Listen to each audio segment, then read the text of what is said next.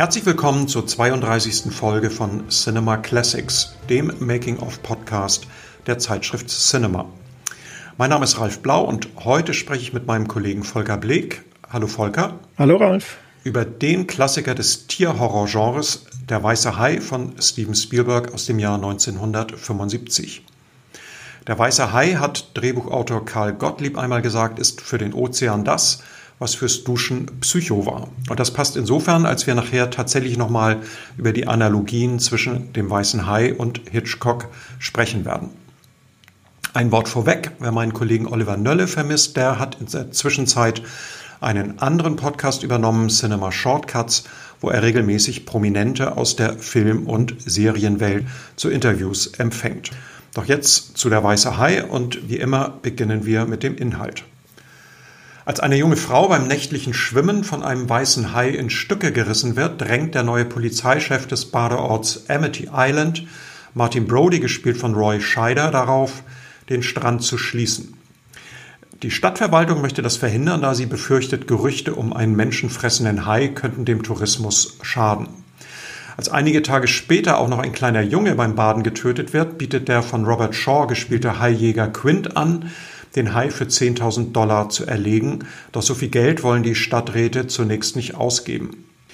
Dem Jäger Ben Gardner gelingt es schließlich, einen Tigerhai zu töten. Doch der Meeresbiologe Matt Hooper, gespielt von Richard Dreyfuss, bezweifelt, dass es sich dabei um den gesuchten Killerhai handelt.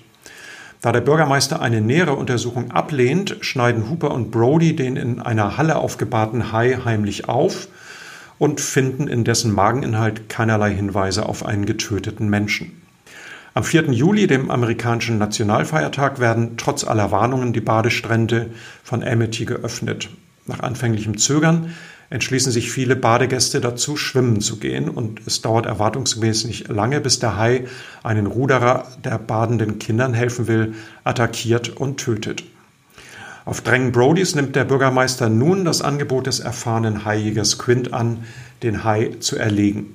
Mit Brody und dem Meeresbiologen Huber bricht Quint schließlich auf, um den Hai aufzuspüren.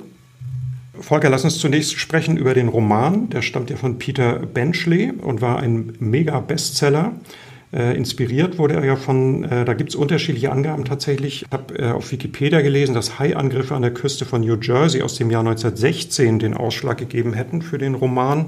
In einem Making-of habe ich auch Benchley sagen hören, dass er sich auf äh, einen 2000 Kilo schweren weißen Hai, den man vor Long Island im Jahr 1964 gesichtet hat, bezog. Also das ist so ein bisschen unklar. Wie so oft gibt es äh, unterschiedliche Informationen zu den Dingen, die ein Drehbuch oder einen Roman inspiriert haben. Ähm, das ist ein bisschen tragisch, diese ganze Geschichte, weil äh, Benchley ja durch seinen Film im Grunde die Angst der Menschen vor Haien im Grunde äh, heraufbeschworen hat. Und äh, der Film hat ja eine unglaubliche Wirkung. Viele Leute sind dann wirklich jahrelang nicht baden gegangen. Benchley hat das sehr bereut im Nachhinein, hat dann äh, bis zu seinem Tod versucht, die Menschen über die wahre Natur der Haie aufzuklären, dass sie nämlich in der Regel gar keine Menschen angreifen und dass man auch in der Tat sehr selten überhaupt Kontakt zu weißen Haien hat. Es gab ja in letzter Zeit kurioserweise jetzt in Australien und sogar in den USA wieder äh, einige Vorfälle, aber das ist wirklich äh, relativ selten. Und ähm, dann hat noch vor der Romanveröffentlichung ähm, wurden die Rechte ja von Richard D. Zanuck und David Brown für Universal erworben. Da gab es so ein Wettbieten mit Warner Brothers und Columbia und die haben sich dann tatsächlich die Rechte äh, gesichert und Benchley sollte dann auch das Drehbuch schreiben. Aber ich glaube, das äh, klappte nicht so richtig, weil ich glaube, Spielberg war mit dem Drehbuch äh, nicht so richtig einverstanden, oder? Mhm. Ja, ja, also für Benchley war es insofern ja auch gar nicht so einfach alles, weil es war sein Debütroman und das war alles auch sehr knapp getaktet.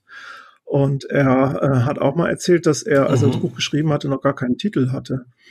Also, äh, beziehungsweise er hatte sehr viele Titel, nämlich so lauter, äh, wie er sagt, im, in der Rückschau sehr prätentiöse äh, Sachen wie The Stillness in the Water oder A Silence in the Deep. Das ähm, hatte er so gedacht, so könnte man den Roman nennen. Und dann hat er sich mit seinem Lektor beim Mittagessen irgendwie drüber unterhalten und die waren wirklich kurz vor, ähm, bevor das Ding irgendwie gedruckt werden sollte und ja auch den Titel brauchte. Und dann hat Benchley gesagt, ja, wir werden uns hier irgendwie äh, auf nichts einigen können, vielleicht auf ein Wort. Und er hatte halt auch so Variationen mit Jaws. Dann hat er gesagt, ja, dann nehmen wir doch Jaws. Und dann hat der Lektor gesagt, was heißt denn das? Und dann hat er gesagt, weiß ich nicht, aber es passt wunderbar auf den also, ja. Die Entscheidung ist es dann manchmal. Und äh, beim Drehbuch war das ähnlich, weil sie hatten äh, beim Start der Dreharbeiten im Grunde mhm. kein fertiges Drehbuch. Also da brauchte es einfach unterschiedliche, äh, wie das ja immer ist, Überarbeitungen, unterschiedliche Leute, die immer wieder was äh, Neues beigesteuert haben. Und da Benchley ja tatsächlich auch als Drehbuchautor gar keine Erfahrung hatte, war das auch klar, dass er das noch nicht so, mhm. wie auch vielleicht Spielberg sich das mhm. vorstellte.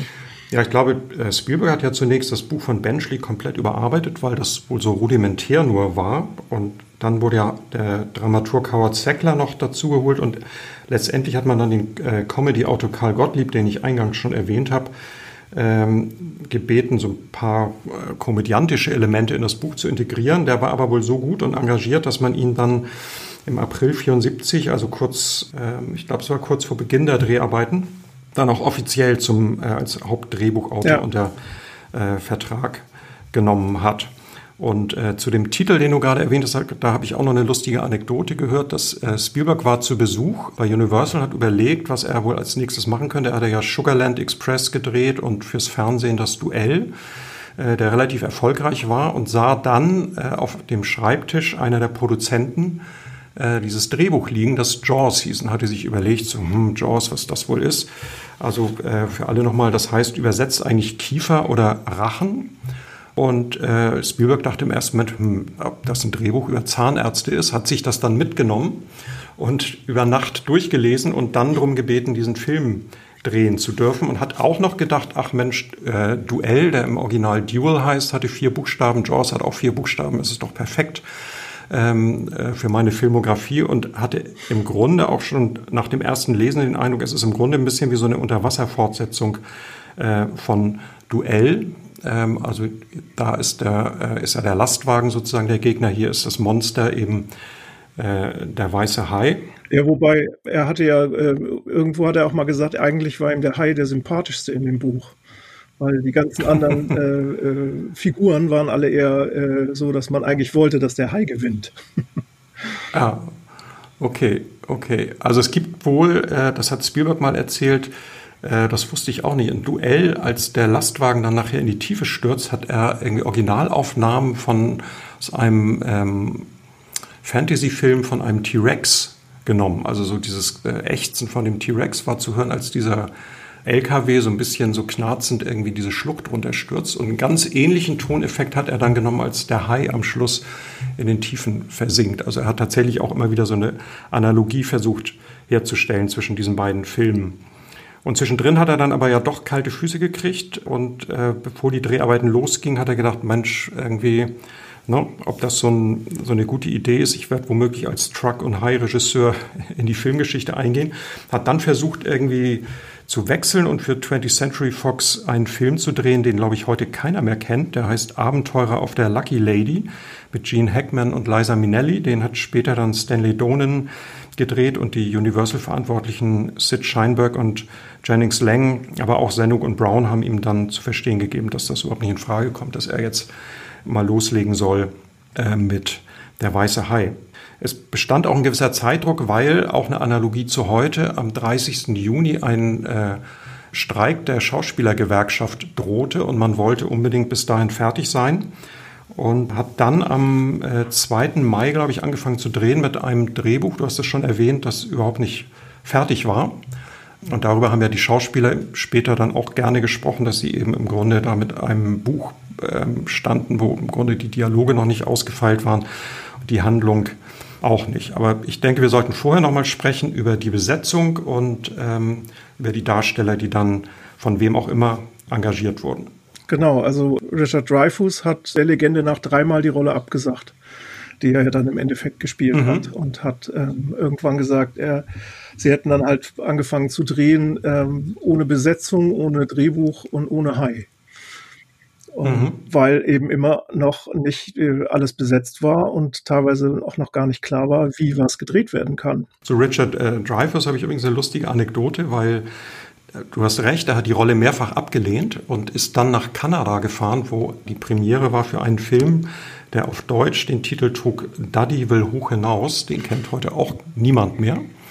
Und äh, Richard Dreyfuss hat in einem Interview erzählt, er war bei dieser Premiere, hat sich auf der Leinwand gesehen und hat gedacht, es ist grauenvoll, also so eine furchtbare schauspielerische Leistung. Ich muss sofort äh, irgendwas anderes annehmen, sonst kriege ich nie wieder einen Job. Und ist dann sozusagen, er hat gesagt, er ist quasi auf Knien nach Martha's Wingard, wo der Film gedreht wurde, gerutscht, um diese Rolle dann doch noch zu bekommen. Hat es ja noch geklappt. Für ihn. Ja. Ja. Ja, also von den äh, Darstellern war ähm, Robert Shaw, habe ich ähm, auch irgendwo gelesen, hat im Grunde die Rolle auch bekommen, weil er damals in dem Bond-Film Liebesgrüße aus Moskau äh, eine Schurkenrolle gespielt hat und da aber irgendwie so mhm. äh, kernig rüberkam. Ähm, dass mhm. äh, das wohl auch mit ein Grund war. Bei Shaw war nur eben das Problem, dass er äh, bei den Dreharbeiten doch ziemliche Alkoholprobleme hatte, immer wieder. Mhm. Und teilweise mhm. Szenen gar nicht äh, benutzt werden konnten und neu gedreht werden mussten. Es gab ja vorher zwei andere, äh, mindestens zwei andere, die für diese Rolle in Betracht gezogen wurden. Ich glaube, die Produzenten wollten gerne Lee Marvin haben. Der hatte aber so überhaupt gar keinen Bock. Der hat mehrfach gesagt, das mache ich nicht. Dann hatten sie Sterling Hayden, den kennt man heute gar nicht mehr so. Der hat in dem äh, Kubrick-Film Die Rechnung ging nicht auf mitgespielt und hat in der Pate diesen korrupten Polizisten gespielt, den ähm, El Pacino dann in diesem italienischen Restaurant erschießt. Mhm. Ähm, der äh, sollte die Rolle spielen. Da waren sich auch alle einig, dass der äh, super geeignet ist. Der lebte aber damals in Paris, weil er bei den US-Finanzbehörden unglaublich hohe äh, Schulden hatte. Und dann war plötzlich klar, wenn der jetzt äh, nach Amerika kommt, um eine Rolle zu spielen, dann wird sein Gehalt sowieso sofort gepfändet und dann war er wieder raus. Und dann äh, ist jemand auf die Idee gekommen, ähm, und das war wohl erst drei Tage vor Drehbeginn, eben Robert Shaw zu fragen, ähm, der mit äh, Sanook und Brown, den beiden Produzenten, ja vorher gerade der Clou gedreht hatte und deswegen ähm, äh, so ein bisschen in aller Munde war zu dem Zeitpunkt. Da war es wahrscheinlich auch nicht so schlimm, wenn er da getrunken hat, weil die da alle getrunken haben mit denen. Ja, richtig. so Prohibition. ja. Ist ja überhaupt äh, so, dass äh, auch wohl auch Wunsch von Spielberg irgendwie äh, für den Film keine großen Stars verpflichtet wurden. Ich weiß, dass Spielberg am Anfang sowieso skeptisch war, äh, mit Stars zu drehen, weil er sagt, das Publikum und das ist was, was ich auch gut kenne, ist im Grunde so ein bisschen äh, sofort, wenn Stars auf der Leinwand auftauchen, sozusagen beschäftigt es sich mit diesen Stars und woher kenne ich die und es kommt nicht so, so dazu, sich sozusagen mit diesen äh, Filmcharakteren zu identifizieren. Das dauert dann immer eine ganze Weile, das wollte er verhindern. Und er war eh der Meinung, ähm, dass eigentlich der Hai sein eigentlicher Star ist, auch wenn er erst im fertigen Film nach 60 Minuten zum ersten Mal überhaupt richtig zu sehen mhm, ist. Genau, also dazu passt eben, dass äh, für die Roy Scheider-Rolle mal äh, eigentlich Charlton Heston angedacht war. Ja. Und da hat Spielberg mhm, aber tatsächlich genau. gesagt, äh, der spielt immer den Helden. Deswegen wissen alle immer, wenn der spielt, dann wird er sozusagen äh, gewinnen oder es wollen alle, dass er gewinnt. Und das passt eben nicht zu dieser Idee, eigentlich ist der Hai der, der Protagonist, kann man fast nicht sagen, ja. aber ein bisschen dann doch. Ne? Ja, also ich äh, meine mich auch zu erinnern, dass Spielberg tatsächlich ein bisschen skeptisch war, was Roy Scheider anging, obwohl der ja gerade French Connection gedreht hatte, also auch einen extrem erfolgreichen Film. Ich weiß nicht genau, warum er nicht so äh, von Roy Scheider begeistert war, aber ähm, ich glaube, es gab dann auch nicht mehr so die große Auswahl. Ne? Ja, ja, Roy Scheider war, galt tatsächlich auch als äh, eher schwierig. Ja. Vielleicht hing das auch damit zusammen, dass er jetzt nicht so viel Bock, weil der gerne über alles diskutiert hat mit, mit äh, den mhm. Filmemachern und das äh, hält ja mhm. manchmal wahnsinnig auf. Ne? Ja. Du hast ja schon erwähnt, dass als äh, der Drehbeginn dann anstand, das äh, Drehbuch von Spielberg und Gottlieb noch gar nicht fertig war und dass man aber doch eben am äh, 2. Mai dann anfangen wollte und da kommen wir gleich noch drauf zu sprechen. Es gab ja dann in der zweiten Hälfte der Dreharbeiten massive technische Probleme eben mit diesem ähm, mechanischen Hai. Und das äh, war dann, hat sich dann wohl in gewisser Weise auch als Glücksfall erwiesen, weil die äh, Schauspieler dann einfach wahnsinnig viel Zeit hatten, weil es nichts zu tun gab. Die haben sich dann zusammengesetzt und haben dann diese ganzen Dialogszenen, die dann in der zweiten Hälfte des Films auf dem Boot auf der Orca spielen und haben diese Dialoge miteinander geprobt und ausgearbeitet. Und das soll in der Tat ziemlich ähm, effektiv gewesen sein. Also sie haben dann auch ein bisschen improvisiert, aber die haben sich da richtig was überlegt. Es gibt einen berühmten Satz äh, von Roy Scheider, als der Hai tatsächlich zum ersten Mal völlig überraschend auftaucht. Da ähm, guckt er sehr entsetzt, geht dann rückwärts irgendwie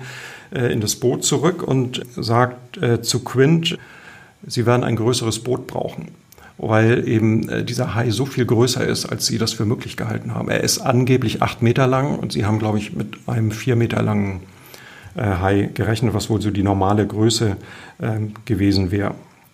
Und dann gibt es ja. ja. nachher unter Deck noch diese äh, sogenannte Indianapolis-Rede, wo Wind dann von seinem Einsatz während des Zweiten Weltkriegs im Zusammenhang mit dem ersten Atombombenabwurf erzählt. Und diese ganze Rede ist wohl von John Milius geschrieben worden der später dann das Drehbuch zu Apocalypse Now geschrieben hat und so ähm, Actionfilme wie den antikommunistischen äh, Invasionsfilm Die Rote Flut gedreht hat. Der hat, hat sich diese Rede ausgedacht und äh, Shaw hat sie wohl nochmal komplett umgearbeitet und dann relativ improvisiert dann da unter Deck gehalten. Ja, und John Milius galt lange ähm, später als äh, leicht nach rechts abgedrifteter Spezialist für alle möglichen Kriegsthematik-Geschichten. Ja, genau. Also wenn es um irgendwas ging, wo, auch geballert wird, da war dann John Williams gerne dabei. Ja, ja.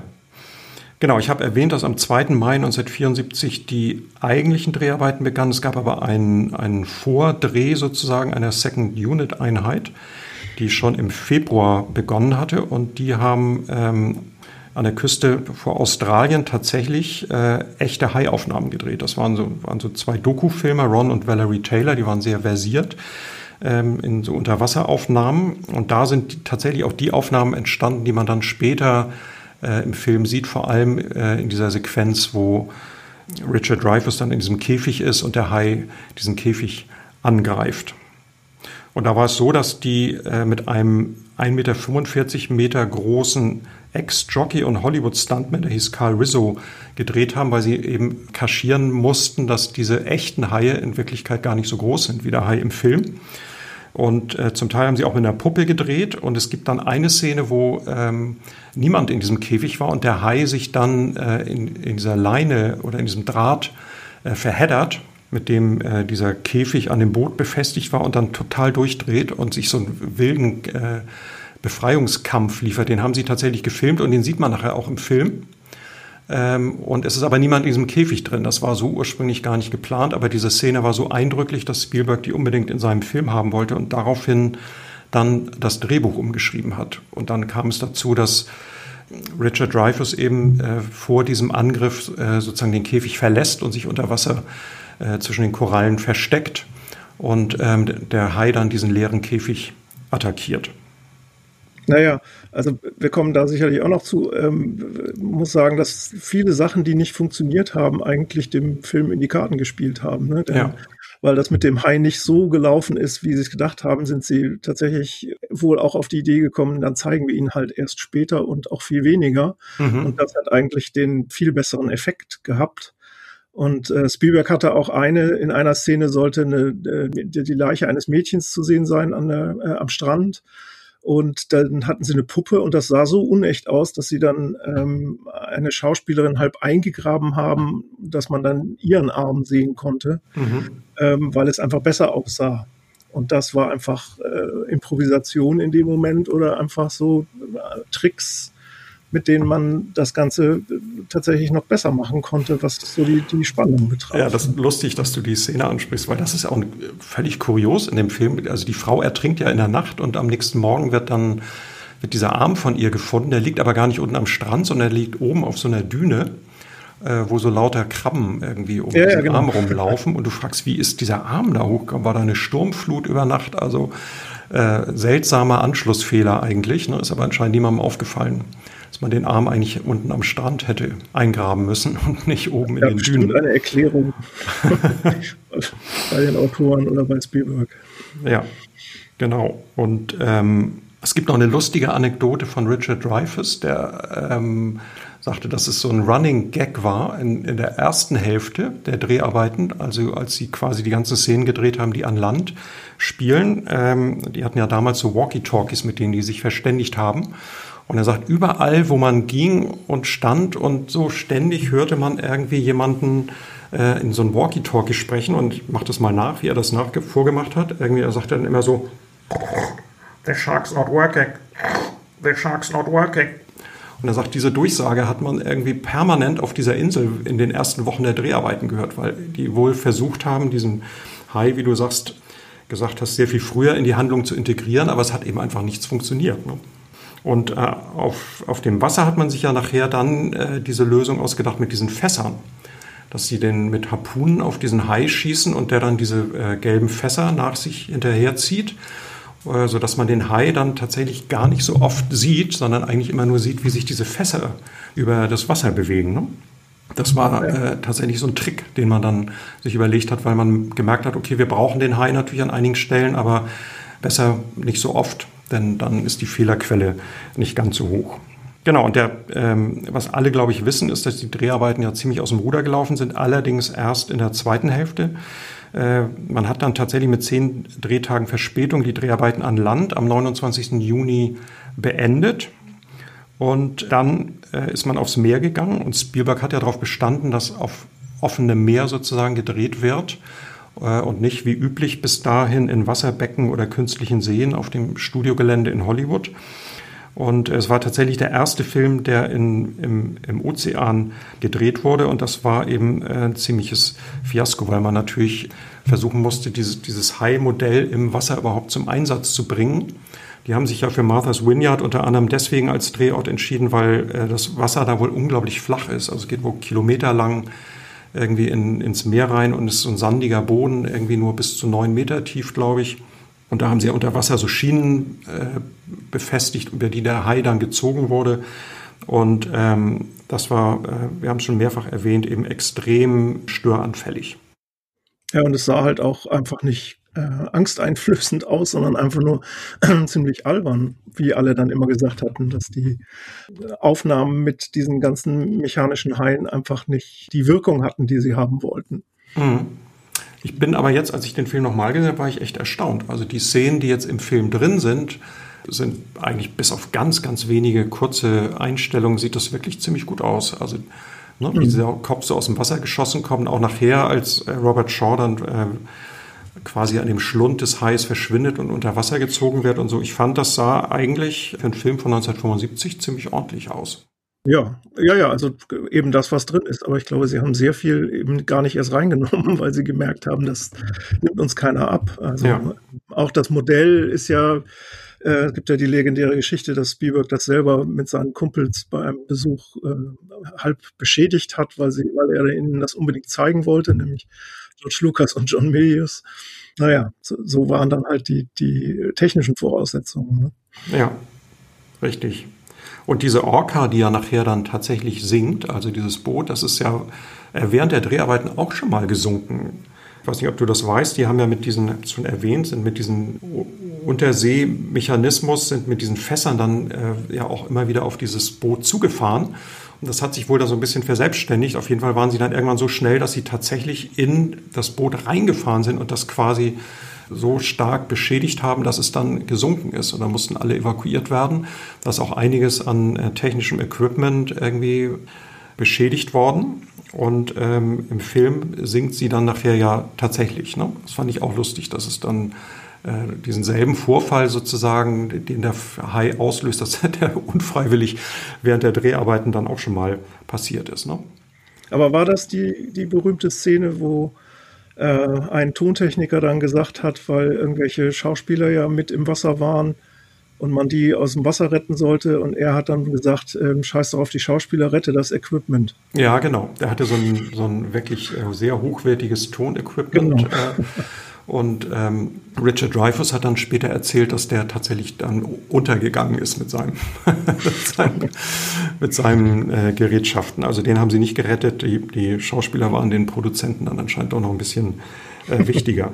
Und ähm, der Film wurde ja, äh, zumindest die, die Szenen, die auf dem Wasser spielen, wurden ja nahezu komplett mit Handkamera gedreht, was Spielberg total blöd fand. Also er sagt, ich will keine Handkamera, ich will irgendwie vernünftige Einstellungen. Äh, der Kameramann hat ihn dann aber davon überzeugt, dass sich durch die Bewegung des Bootes das Bild total unruhig werden würde, wenn du mit äh, einer sta statischen Kamera drehen würdest, so dass eigentlich die Handkamera ständig äh, nur sozusagen die Bewegung des Bootes ausgleicht, um sozusagen ein halbwegs ruhiges Bild hinzukriegen. Das fand ich auch lustig, dass du einfach sozusagen, was so technisch dahinter steckt, ne? Ja, ja, das Problem beim Drehen auf Wasser ist halt immer, dass du ähm, sich das ständig was bewegt und du ja. kannst einfach das nicht äh, festzurren und jetzt bleibt es so. Deswegen mhm. machen das ja zumindest die viele, dass sie dann in irgendwelchen Tanks drehen, wo man es ein bisschen mehr ähm, drauf einwirken kann, dass es auch ähm, ruhig bleibt oder mhm. so bleibt, wie man es will. Ja. Und ähm, für die Drehtage auf, auf dem Meer waren ja ursprünglich mal äh, 13 äh, Tage eingeplant, also für die Dreharbeiten. Am Ende wurden es dann 66 und äh, in dieser Zeit gab es tatsächlich in Hollywood auch Debatten darüber, ob man die Dreharbeiten nicht äh, komplett abbrechen sollte. Also ob man irgendwann die Reißleine zieht und sagt so, ne, das wird nichts mehr. Aber äh, Lou Wasserman und Sid Scheinberg von Universal die äh, haben dann festgestellt, dass dieses Buch, das inzwischen erschienen war, äh, einfach so unfassbar erfolgreich war. Das war wirklich äh, einer der ersten großen Mega-Bestseller, äh, dass man gesagt hat, also wenn wir jetzt einen Film dazu drehen, dann müssen wir den auf Gedeih und Verderb irgendwie fertigstellen, weil ähm, das wird mit Sicherheit ein Hit, auch wenn die äh, Umstände der Entstehung noch so äh, katastrophal und chaotisch sein mögen. Ne? Mhm. Es war übrigens, ähm, um einen anderen Vergleich zu ziehen, ähnlich bei der Pate ähm, wo Paramount die Rechte hatte und gar nicht wusste, was sie damit eigentlich wollten. Und dann wollte Warner denen das abkaufen für eine Million, glaube ich. Mhm. Dann haben sie irgendwie gesagt, ähm, nee, lieber doch nicht, weil das Buch inzwischen so erfolgreich war, dass sie gemerkt haben, wenn wir jetzt da einen Film draus machen, dann könnte das auf jeden Fall ein Erfolg werden. Mhm. Und ähm, das war äh, beim äh, Weißen Hai halt ähnlich. Und äh, es gab wohl tatsächlich, ähm, ja, wahrscheinlich hat irgendwer das berechnet, ob sie nicht das Geld, was sie jetzt schon ausgegeben hätten, also das, das äh, Studio, äh, wieder reinkriegen könnten, indem sie nur diesen mechanischen Hai in ihrem äh, Universal äh, Amusement Park ausstellen und dann ja. dafür Eintritt nehmen und dann vielleicht ihr Geld wieder reinholen, wenn sie jetzt einfach ja. sagen, wir lassen das mal. Aber dann haben sie sich halt dann doch dagegen entschieden. Ja, den Hai gibt es ja. Man, äh, wer mal diese Universal Studio Tour gemacht hat, der kennt ja. den. Ich glaube aber, das ist nicht das Originalmodell aus dem nicht. Film. Das wird irgendwo in Los Angeles tatsächlich in einem Museum ausgestellt. Also es gab ja drei Modelle. Ein, ein, eines, was sozusagen den Hai von vorne zeigt und zwei aufgeschnittene Modelle, einmal die linke Seite und einmal die rechte Seite, um ihn besser bedienen zu können. Eines dieser drei Modelle hat überlebt und wird jetzt in einem Museum ausgestellt, aber das ist eben nicht das Exemplar, das man auf dem Universal-Gelände heute besichtigen kann. Und es, hat, glaube ich, 250.000 ähm, Dollar haben die Modelle gekostet in der Entwicklung. Mhm oder um die herzustellen. Und da haben sie erstmal halt gesagt, ja toll, das haben sie erstmal rausgeschmissen, als es nicht funktionierte. Aber naja, sie konnten dann ja doch was anfangen damit. Achso, zum Namen, wollen wir da schon was sagen? Der Hai. Ach so, ja, genau, gerne. Der Hai heißt ja Bruce und äh, ja. Bruce ist der Anwalt von Steven Spielberg gewesen. Deswegen hat er ihn so benannt und lustigerweise heißen nicht nur die Haie in diesen späteren Fortsetzungen mit denen Spielberg ja gar nichts mehr zu tun hatte, auch alle Bruce, mhm. sondern auch bei Findet Nemo heißen die Haie ja Bruce. Mhm. Also, das ist, hat sich irgendwie durchgesetzt anscheinend. Ja. Ja, wir hatten ja erwähnt, dass Spielberg am Anfang schon überlegt hat, ob er vor Drehbeginn aussteigen soll. Diese Zweifel haben ihn ja während der Dreharbeiten auch nie verlassen. Und als dann die Diskussion aufkam, ob äh, man die Dreharbeiten nicht doch noch abbricht, da haben sie Spielberg tatsächlich äh, es freigestellt. Also er durfte dann entscheiden, ob er weitermachen will oder nicht und hat sich dann ähm, dafür entschieden, obwohl er natürlich ernste Sorgen hatte, dass seine Karriere mit diesem Film vielleicht den Bach runtergeht. Und ähm, ich weiß, dass Peter Benchley auch zwischenzeitlich sehr äh, ärgerlich war und äh, mit Spielberg überhaupt nicht einverstanden war, auch nicht mit der Art, wie er den Film inszeniert hat. Und äh, wohl auch gemutmaßt hat, dass aus Spielberg nichts wert, dass das kein großer Regisseur wird. Also da hat er sich auch ziemlich vertan. Und was wir gar nicht erwähnt haben, dass Peter Benchley spielt ja eine kleine Rolle in dem Film. Und zwar an diesem ähm, besagten 4. Äh, Juli, dem Nationalfeiertag. Äh, da ist der Strand ja proppenvoll und da gibt es so einen äh, Reporter, der berichtet, wie so die Stimmung ist in Amity und ähm, Äh, und das ist Peter Benchley. Also der hat so ein, äh, dauert, glaube ich, keine zehn Sekunden dieser Auftritt, aber er ist tatsächlich kurz in diesem Film äh, auch als Schauspieler zu sehen. Und die Dreharbeiten dauerten dann bis tatsächlich bis zum 15. September äh, auf Martha's Vineyard. Ähm, ich weiß ehrlich gesagt nicht, wie sie das mit dem Streik dann irgendwie hingekriegt haben. Äh, ich habe darüber nichts gefunden. Ich habe immer nur gelesen, dass am Anfang eben dieser Streik drohte, dass sie deswegen zügig anfangen äh, mussten. Aber entweder hat dieser Streik da nicht stattgefunden oder die Schauspieler haben sich darüber hinweggesetzt. Ich habe keine Ahnung. Also hast du da irgendwas drüber gehört? Naja, manchmal ist es so, wenn sie schon angefangen haben, sozusagen, dann, ja. also das haben wir ja sogar jetzt aktuell, dass für bestimmte Projekte sich irgendwie geeinigt wird und dann wird das halt dann doch noch gedreht. Mhm. Und wenn man dann ab dem Moment vielleicht schon dabei war, dann ne, wird es äh, ähm, dann nicht beendet, sondern dann werden solche Sachen halt noch zu Ende gebracht. Ja. Auf jeden Fall haben sie, glaube ich, so ungefähr dreimal so lange gedreht, wie es eigentlich ursprünglich mal geplant war. Also das war dann schon ja, das stimmt. Sie haben tatsächlich äh, aus 55 Drehtagen sind 159 geworden, also genau das Dreifache. Und das äh, mit dem Budget war es genauso. Da waren 4 Millionen äh, Dollar zunächst geplant und das wurden dann am Ende 12. Also auch die Summe hat sich dann verdreifacht. Ähm, das hat sich natürlich gelohnt, da kommen wir nachher noch zu. Ich wollte kurz noch erzählen, dass nachdem die Dreharbeiten auf Martha's Vineyard dann beendet waren, sind sie tatsächlich noch nach Los Angeles gegangen und haben in einem dieser großen Unterwassertanks gedreht und zwar zwei Szenen. Einmal ähm, sozusagen die, die Gegenschussszenen, die in diesem äh, Käfig unter Wasser spielen und die haben sie dann äh, mit Richard Dreyfuss äh, gedreht. Der war natürlich in Australien nicht dabei. Ähm, haben sie also die Szenen gedreht, in denen er zu sehen ist. Und dann gibt es eine zweite Szene, ähm, wie äh, Hooper und Brody eines Nachts nochmal rausfahren aufs Meer und dort das Boot von ähm, Ben Gardner finden und feststellen, dass dieses Boot von dem Hai attackiert wurde und sie finden ja dann seine Leiche im Innern ähm, des Bootes. Es gab dann eine erste Testvorführung, die extrem gut ankam. Spielberg war aber ein bisschen unzufrieden, hat gesagt, diese Szene mit diesem Boot von dem Gardner, die funktioniert nicht so richtig. Das ist irgendwie ein schlechtes Timing. Also Richard Dreyfuss reagiert eigentlich nicht so, äh, wie man normalerweise reagieren würde. Und es ist so ein bisschen dieser Schockeffekt, als dann plötzlich diese diese Wasserleiche äh, auftaucht, ist so ein bisschen verschenkt und er hat sich dann entschieden, das Ganze nochmal zu drehen. Und zwar eigentlich er alleine unter Wasser und zwar im Swimmingpool der äh, äh, Editorin äh, Werner Fields, also die Frau, die den Film geschnitten hat. Spielberg hat äh, viele Monate mit ihr verbracht, um den Film zu schneiden und dann bei der Gelegenheit haben sie dann im äh, Swimmingpool diese eine Szene nachgedreht. Ziemlich kurios. Es kam relativ spät erst raus, also wir haben das lange geheim gehalten. Ja, ja, das wollte Universal auch nicht. Also Spielberg hatte wohl gesagt, er will die nochmal machen. Dann haben sie ihm gesagt, nein, das funktioniert super. Hier, don't fix anything that's not broken oder so. Mhm. Ähm, und er hat, das sagt er in einem Making-of tatsächlich ziemlich äh, beeindruckend. Er war selber nicht sicher, welches, welche Version die beste war. Und deswegen hat er tatsächlich etliche nochmal da in den Pool gedreht und hat dann wirklich teilweise, er war dann in so einem Tonstudio, wo auch Toningenieure und andere Leute waren, denen hat er das immer vorgespielt und hat deren Reaktionen abgewartet.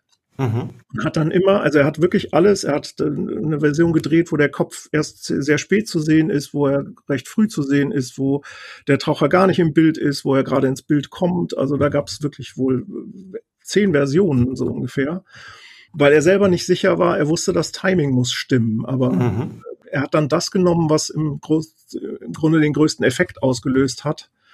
Ähm, was nur dann auch den Effekt hatte, dass andere Szenen, die vorher bei dieser ersten äh, Testvorführung zum Beispiel wahnsinnig gut ankamen, dann plötzlich gar nicht mehr so super gut ankamen, weil die Leute schon erwartet haben, dass da noch was kommt. Mhm. Ja, und dann ähm, kam der Film irgendwann ins Kino, aber nicht einfach so, sondern in, äh, verbunden mit einer ähm, für damalige Verhältnisse wirklich äh, unvergleichlichen Werbekampagne.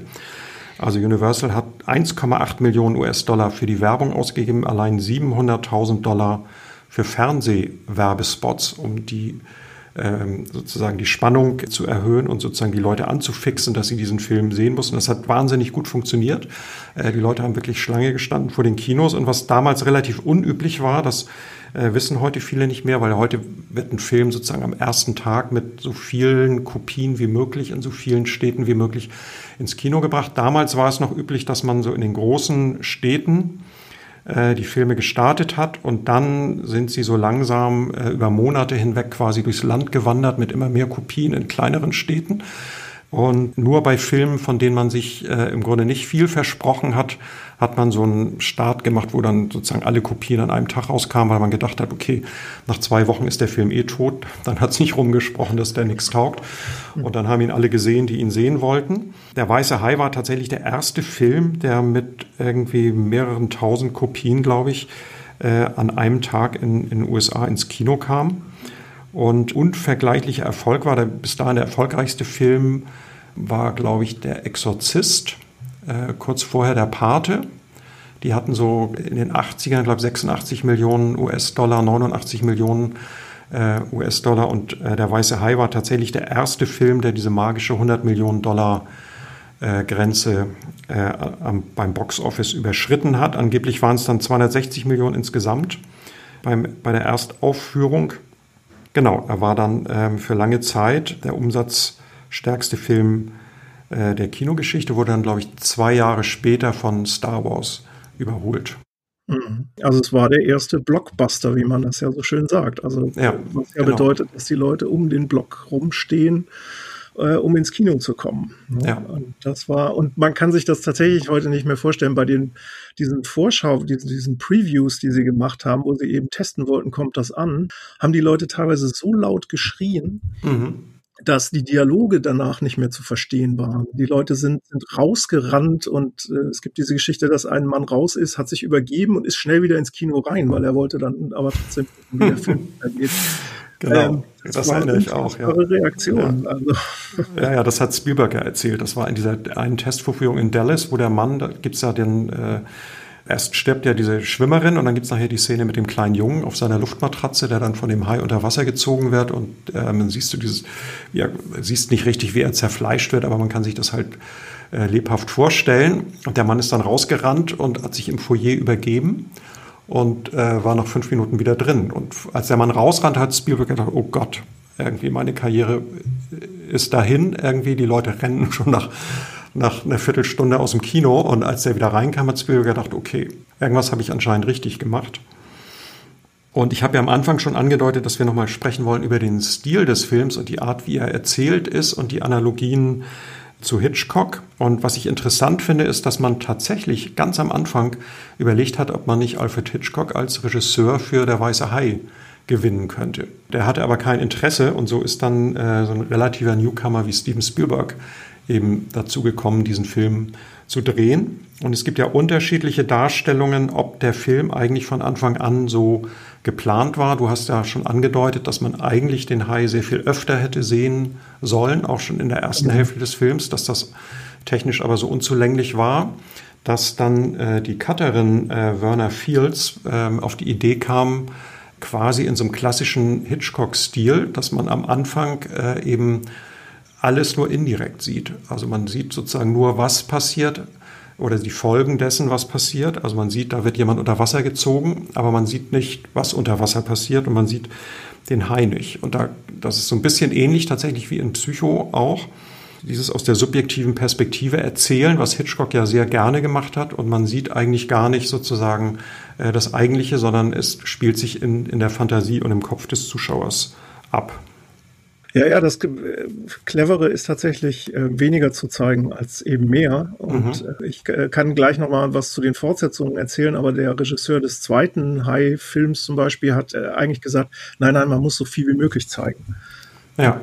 Was sich dann erwiesen hat, dass es ähm, vielleicht doch nicht so eine gute Idee Es war. ist wohl auch ein bisschen unklar. Also Spielberg erzählt ja jetzt, äh, dass, äh, dass er, er das von Anfang an so geplant hat, äh, eben in diesem Hitchcock-Stil zu erzählen. Es gibt ja auch eine Reihe von anderen Szenen, die so äh, sehr an Hitchcock angelehnt sind. Da sage ich gleich noch was zu. Aber es gibt eben auch andere Stimmen, die sagen, dass eigentlich Werner Fields, die ja auch den Oscar für den Schnitt bekommen hat, dass das eigentlich ihr Verdienst ist, dass dieser Film eben so gut funktioniert hat und eben nicht unfreiwillig komisch war durch irgendwie schlecht, schlechte Hai-Attrappen. Dass sie eigentlich Spielberg so ein bisschen den Arsch gerettet hat äh, durch mhm. ihre Entscheidung, dass sie auch sehr, sehr lange geschnitten hat. Und äh, es war wohl auch das Problem, dass sie ähm, normalerweise ist es so, dass die die Cutter schon relativ früh erstes Material kriegen und sich das schon mal angucken können. Sie hat wohl im Grunde erst am Schluss alles auf den Tisch gekriegt und musste dann daraus sozusagen diesen Film schneiden mit Spielberg zusammen. Äh, wir waren nicht dabei, wir wissen nicht, wie, wie es wirklich war, äh, aber und Werner Fields ist leider tot. Die ja, genau, die kann man nicht mehr fragen. Mhm. Ähm, aber es gibt ja tatsächlich so ein paar Geschichten, die so typisch Hitchcock sind. Äh, es gibt ja am Anfang diese Szene, wie die äh, Schwimmerin dann äh, von dem Hai ermordet wird. Und dann gibt es einen Schnitt, wo du äh, den Sohn, den kleinen Jungen ähm, von dem Polizeichef siehst, wie er eine blutende Hand in die Kamera hält. Und der Vater sagt, warst du auf der Schaukel? Die muss ich erst reparieren, du sollst da nicht irgendwie rumspielen. Also die Schaukel ist sozusagen äh, der gefährlichste Gegenstand bis dahin im Leben dieses Polizeichefs. Das hat Hitchcock ja sehr gerne gemacht, dass er so ein Gewaltverbrechen gezeigt hat und dann in, in, mit dem Schnitt in der nächsten Szene dann irgendwas gezeigt hat, was so eine gewisse Analogie dazu hatte. Also ich weiß jetzt nicht, Blut und ein Glas Rotwein oder was auch immer, was so, so eine Assoziation äh, geschaffen hat, die äh, so ein inhaltlich verbindendes Element war für den Zuschauer. Also im Grunde so das, das, das Schrecken und die Alltagsbanalität miteinander verbunden und dann ist fast wie so ein kleinen Gag ja, inszeniert. Ne? Und das äh, macht Spielberg hier auch. Ich finde auch, dass der ähm, Brody, das wird mehrfach erwähnt, er kommt ja eigentlich aus New York, ist da weggegangen, weil er mit den kleinen Kindern eben in dieser doch damals sehr gewalttätigen Stadt nicht länger bleiben äh, wollte. Und er hat eigentlich äh, eine Wasserphobie. Er will ja auch gar nicht mit auf das äh, Schiff am Anfang, weil er sagt, irgendwie, er, er schafft es nicht. Also er fühlt sich auf Wasser einfach total unwohl. Das ist ein Motiv, was man auch von Hitchcock kennt. Also ähm, aus Vertigo, dass ähm, die Hauptfigur eben diese Höhenangst hat. Und das äh, hat Hitchcock auch oft benutzt, diese Phobien der Figuren innerhalb äh, des Films. Ja, zu ähm, äh, Brody äh, mit seiner Wasserphobie äh, kann ich den kleinen, die kleine Hintergrundinfo, über die wir schon mal gesprochen hatten, bevor wir das hier gemacht haben. Ähm, es gibt diese Szene, in der ähm, er von einem älteren Schwimmer sozusagen angemacht wird, du traust dich ja nicht ins Wasser zu gehen. Mhm. Und dann dieser äh, ältere Schwimmer hat halt so eine Badekappe auf und dann sagt Brody zu ihm, dein Hut gefällt mir auch nicht, Harry. ja, richtig. Was eine sehr seltsame ja. Gegnung ist, aber äh, das sagt er dann halt und der geht dann irgendwie weg, weil irgendwie schüttelt nur den Kopf. Und äh, lustigerweise ist dieses, dieses Zitat, äh, er sagt im Original, that's some bad head, Harry. Mhm. Und äh, nach diesem, dieser Zeile hat der Regisseur Brian Singer, ne, die üblichen Verdächtigen, X-Men-Filme gemacht hat und alles, äh, seine Produktionsfirma genannt. Mhm. Die heißt Bad Head Harry Films und dann gibt es sogar dieses, diese kleine Szene, wie, so als Comicstrip läuft die dann immer ab. Mhm. Und dann siehst du einen mit einer ganz schlechten Badekappe. Also es ist eigentlich kein Hut, es ist eine Badekappe, aber es wird im Film halt als, als Bad Head Harry mhm. benannt. Und äh, das passt zu dieser, äh, zu, dass er wasserscheu ist oder Angst vor Wasser hat.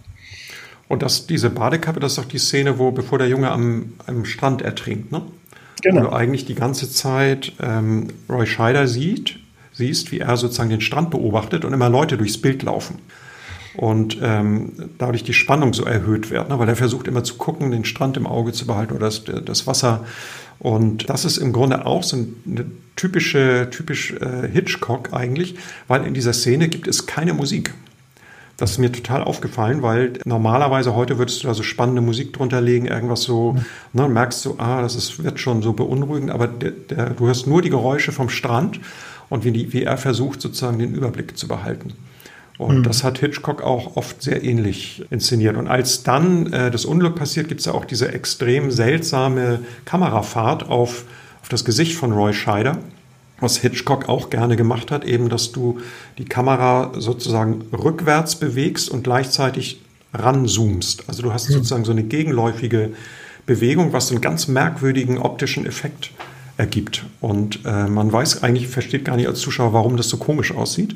Ähm, aber das äh, wird oft eingesetzt äh, bei Hitchcock auch in so Schreckmomenten. Das hat halt echt eine Wirkung in dem Moment, das, äh, ja. auch wenn man nicht erklären kann, warum. Aber Stichwort Musik ist natürlich auch wichtig. Also da ja. war es keine Musik, aber die Musik war natürlich auch entscheidend für den Erfolg. Ja, absolut. Ähm, nämlich ne, John Williams berühmtes Thema.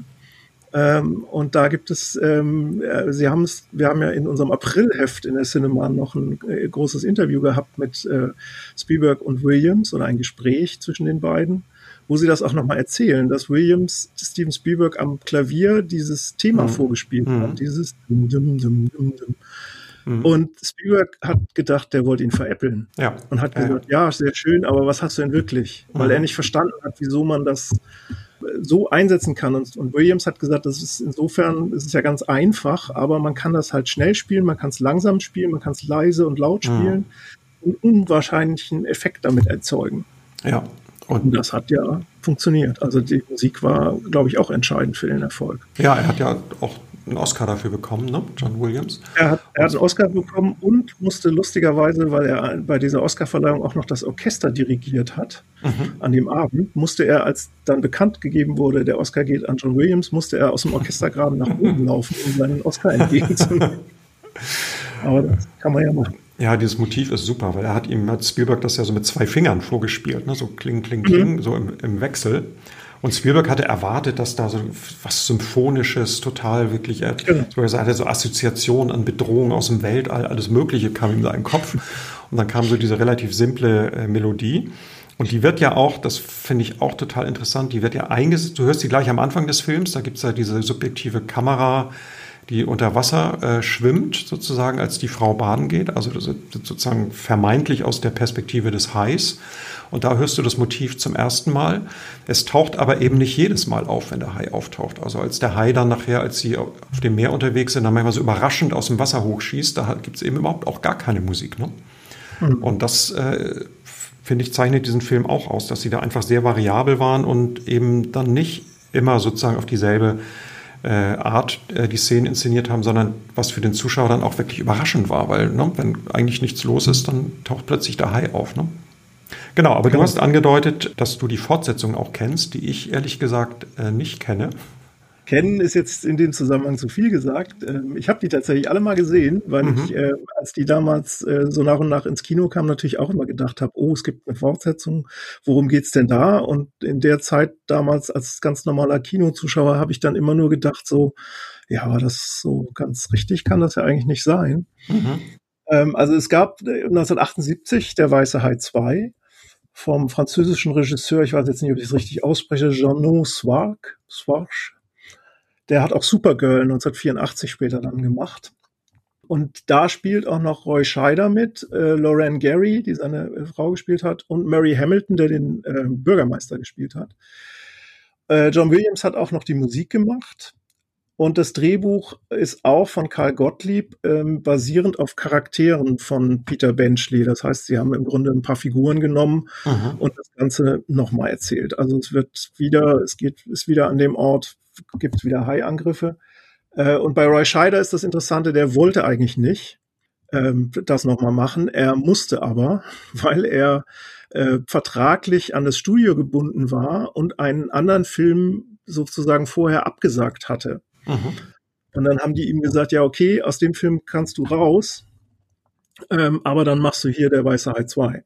Und äh, deswegen musste er diese Rolle spielen ist jetzt ansonsten, äh, also das, äh, was ich tatsächlich ganz gut fand, sie haben den Film beworben mit dem Satz, just when you thought it was safe to go back in the water. Mhm.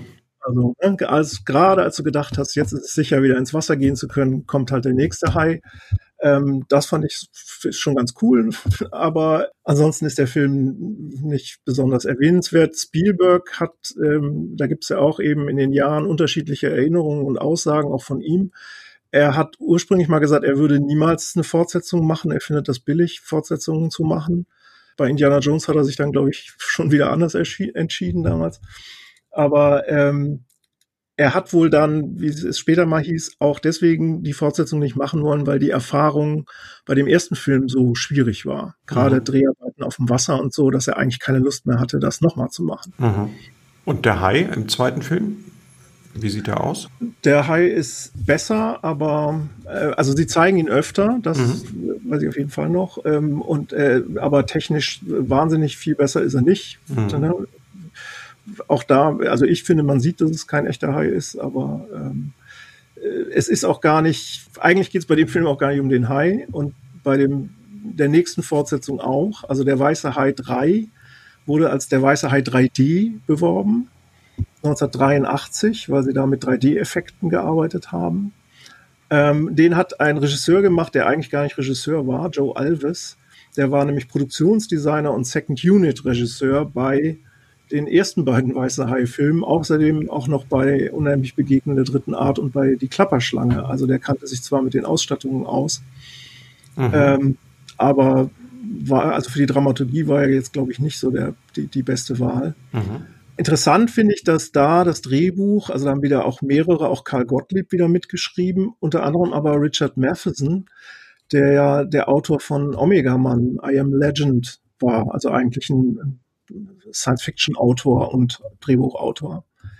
Und die Besetzung ist äh, insofern interessant, als Dennis Quaid die Hauptrolle als den Sohn von Brody, also er ist Mike Brody, mhm. Ähm, der sozusagen da äh, hinkommt, wo sein Vater, äh, also das spielt nicht in dem Ort, sondern in, in so einer Art Vergnügungspark mit Wasser und, und Tieren und er muss halt dann die Menschen vor dem Hai retten. Der Hai heißt aber immer noch Bruce. ja vorhin schon, jetzt haben sie dann durchgezogen. Und dann gab es halt noch einen vierten Teil, der Weiße Hai 4, die Abrechnung 1987 erschienen. Ähm, den hat Joseph Sargent inszeniert, der ja so ein, so ein Allround-Regisseur war. Der hat diesen Stopp die Todesfahrt der U-Bahn 1, mhm. 2, 3 und zum Beispiel Enterprise-Folgen inszeniert, also von der alten Enterprise. Da haben sie Roy Scheider aus dem Archiv noch reingeschnitten, weil der also, also sie haben ihn wohl nochmal gefragt, aber da hat er gesagt, das würde er tatsächlich im Leben nicht mehr machen. Und da spielt aber eine äh, der Hauptrollen Michael Caine. Mhm. Ähm, was ihm im Nachhinein vorgeworfen wurde, aber er war da ja ganz offen. Es gibt von Michael Caine eine ganze Reihe Filme, die er seine Paycheck-Movies nennt. Mhm. Das sind Filme, die er halt einfach fürs Geld angenommen hat. Und in dem Fall ist das Schöne, ähm, er hat mal gesagt, er hat den Film nie gesehen, er hat aber gehört, er sei furchtbar. Aber das Haus, das er mit dem Geld gebaut hat, das sei super. Und von daher hätte ja. ihm das, ähm, ne? und außerdem hätte er das Drehbuch bekommen und da hätte auf der ersten Seite gestanden Fate in Hawaii. Er wollte immer schon mal Urlaub äh, auf Hawaii machen und deswegen war das mhm. der Hauptgrund für ihn, diesen Film zu machen. Und ja. so ungefähr ist das dann halt auch. Ähm, lustig ist noch, sie haben als Werbeslogan, äh, diesmal hatten sie This time it's personal. Mhm. Äh, in den USA, was in äh, Zurück in die Zukunft 2 ähm, parodiert wurde, weil da gibt's ja diesen Jaws mhm. 19, diese mhm. Werbung, directed by Max Spielberg. Und da heißt es nämlich, This time it's really personal. ja, also das sind alles Filme, die man tatsächlich nicht äh, gesehen haben muss, bei denen man vielleicht wissen muss, dass es sie gibt, aber äh, und auch weiß, warum es sie gegeben hat. Sie haben auch noch ganz ordentlich Geld eingespielt, so ist es nicht. Aber sind jetzt wirklich nicht äh, ansonsten bedeutsam gewesen. Hm. Die Anekdoten drumherum sind eigentlich besser als die Filme selber. Ne? Äh, im Zweifel besser, besonders die von Michael Caine, die sind immer super.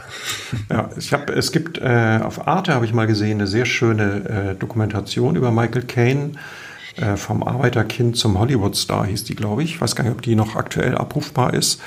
Ähm, Interviewfilm, wo er über seine Karriere spricht und da äh, spricht er nicht über der weiße Hai, aber er sagt, äh, er hat viele, viele Filme gedreht, die äh, es eigentlich nicht wert waren. Er sagt, das Schöne daran ist, aber man verdient damit sein Geld und hinterher sind sie vergessen.